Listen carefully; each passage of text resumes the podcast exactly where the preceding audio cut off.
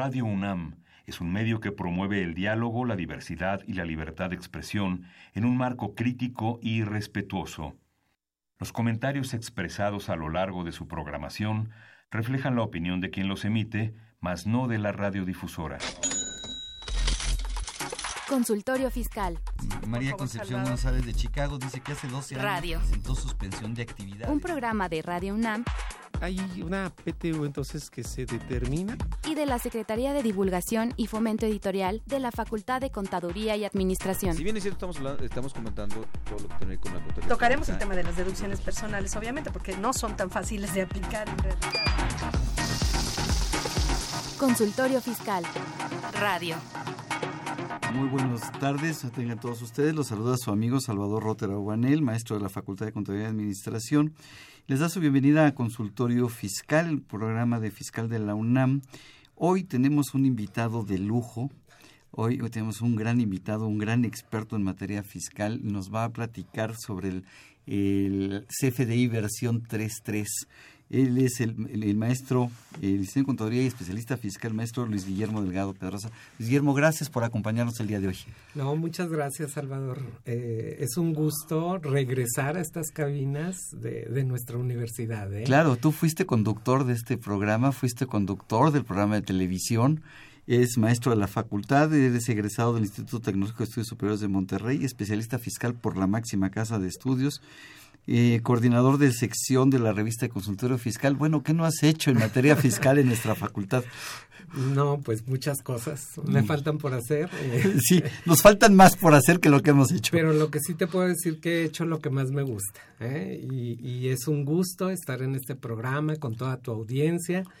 Y pues tratando de explicar qué es esto del CFDI, ya hablamos como en claves, ¿no? Sí, ya, ya, ya lo siento como un mensaje de la Segunda Guerra Mundial. Más o menos. Así es. Quiero recordarles a nuestros amigos radioescuchas que el programa es en vivo, que nos pueden hacer llamadas, preguntarnos sobre el tema.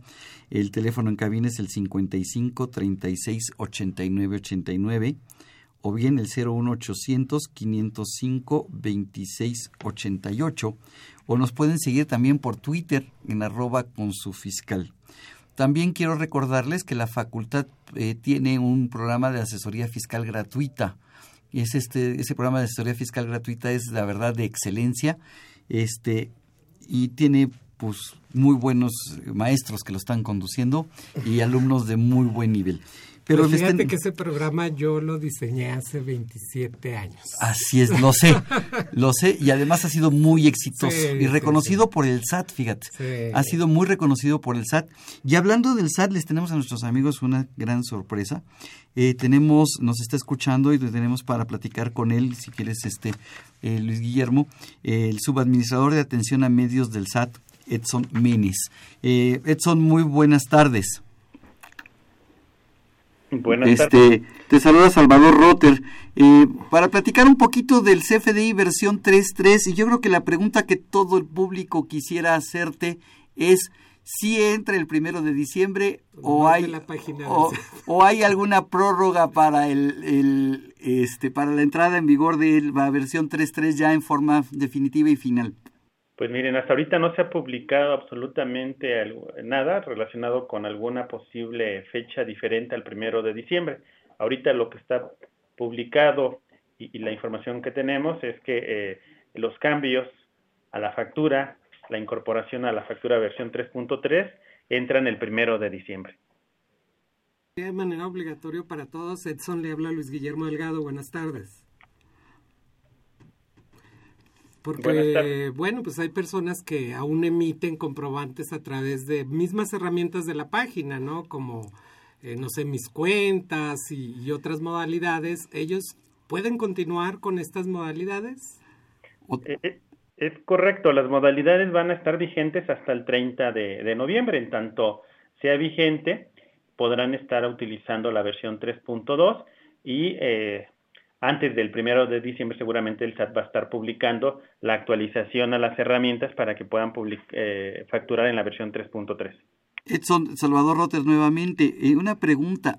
¿Todos los packs ya están listos porque todavía eh, escucho a mucha gente que me dice es que la herramienta con la que yo facturo no está actualizada. No está actualizada, no me permite, no ha cargado todos los códigos, todos los este eh, códigos que se tienen que usar en las diferentes secciones de, de este comprobante fiscal. Mire, eh, la labor del proveedor y para lo que está autorizado por el SAT es la certificación de documentos del comprobante.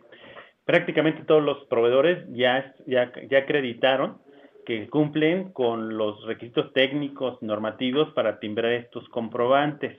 Eh, hemos detectado que algunos proveedores de certificación, además del proceso de certificación, ofrecen el, el servicio de generación, maquila, etcétera. Eh, eso es vamos a decirle, alterno al proceso por el cual fue autorizado por el SAT.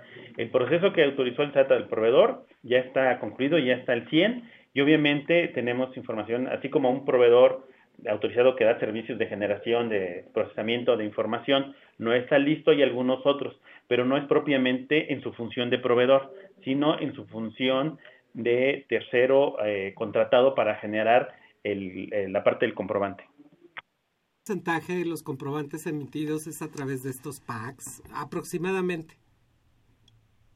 El porcentaje, te refieres a... El porcentaje de los comprobantes que se timbran, o sea, nosotros no, sabemos si lo generaste a través de una herramienta de un pack o solamente contrataste el pack para el timbrado. Eh, el porcentaje no tengo ahorita el dato aquí en la mano de qué, eh, pero lo que te puedo comentar es que sí, la mayoría de los comprobantes sí se generan a través o se timbran a través de las herramientas de los PACs y obviamente eh, el grueso eh, de los contribuyentes, pero no, no necesariamente el volumen de las transacciones se generan a través del portal del SAT. Esto significa que un amplio porcentaje de los contribuyentes se apoyan para generar sus comprobantes en los PACs y que si a unos días de entrar en vigor la obligación alguno de ellos no está listo, pues puede ser una complicación el día primero de diciembre, ¿no? Mm, pues pudiera ser. Sin embargo, pues estamos hablando de que el esquema técnico pues, se publicó desde hace prácticamente un año. La facilidad o la, eh, la entrada en vigor se dio a partir de julio y obviamente si, si las empresas no eh, se prepararon con la debida anticipación, difícilmente en dos, tres semanas o incluso en un par de meses pudieran hacer la migración. Digo, coincido contigo en que si, si eh, en un par de semanas difícilmente alguien que no haya hecho nada, pues pueda migrar. Pero la, precisamente la idea era que eh, a partir de la información que se publicó de manera anticipada, los contribuyentes se fueran eh, preparando para precisamente hacer la migración y durante el periodo de julio a noviembre que duró la transición, se pudieran estar incorporando. Edson, eh, una pregunta. ¿Conocemos más o menos qué proporción de contribuyentes ya se subieron a la versión 3.3 o cuántos más o menos faltan por, o sea, no sé, una tercera parte, un 10%? Eh, ¿Alguna proporción que nos pudiera dar una idea a todos los contribuyentes de cuántos ya están utilizando la nueva versión del CFDI? La proporción de contribuyentes, mira, el dato que eh, ha comentado incluso el propio jefe del SAT es que arriba del 30% de los contribuyentes que facturan ya lo están haciendo a través de la aplicación de la versión 3.3. Yo creo, Edson, que esto se, vuelve un dato preocupante al saber que a 15 días de Dos que... terceras partes faltan por incorporarse. Así es, creo que es muchísimos los contribuyentes a nivel país que faltan por incorporarse a tan solo 15 días de que esto sea una realidad en el país, por lo menos hasta lo que hoy conocemos de disposiciones publicadas. Pues e, en efecto, al final, eh, digo, desafortunadamente la misma cultura del país eh, nos ha enseñado que el dos terceras partes del cumplimiento se realiza en los últimos días, ¿no? Incluso esto no nada más no es eh, una cuestión nada más de la parte de la factura, incluso en, la parte de declaraciones, pues los las últimas los últimos días pues es cuando se carga más la, la el cumplimiento. Entonces creo que no es algo anormal, sino que incluso desafortunadamente todos nos esperamos al, al último momento, ¿no? Sí, en determinado momento, si acercándose la fecha, eh, continúa habiendo problemas con algunos proveedores de generación de los comprobantes, los contribuyentes pueden acceder a la página del SAT a generar sus comprobantes.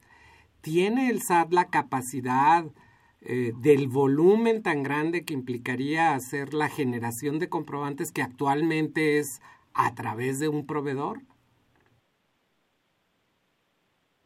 Las herramientas que tiene el SAT, eh, por la misma característica que, presentan, pues no, no, igual, si, si yo facturo 150 facturas por minuto, por hora, difícilmente eh, yo si quisiera entrar a la página del SAT a realizar ese tipo de, transacciones, pues simplemente no podría, y no tanto por un tema de la infraestructura del SAT, porque creo que la infraestructura del SAT lo podría soportar. El problema va a estar en cómo voy a estar registrando la información en la página, porque ahí es captura directa, este, estar eh, generando factura por factura. Entonces, si bien yo creo que la infraestructura del SAT, en caso de que algún contribuyente optara por estar facturando a través de nuestro portal, dejando de hacerlo a través de, del proveedor, eh, no, no identifico que podamos tener algún problema. El problema más bien es de carácter operativo y funcional, que creería que la mayoría de los contribuyentes que operan a través de un proveedor, pues no lo podrían, eh, lo hacen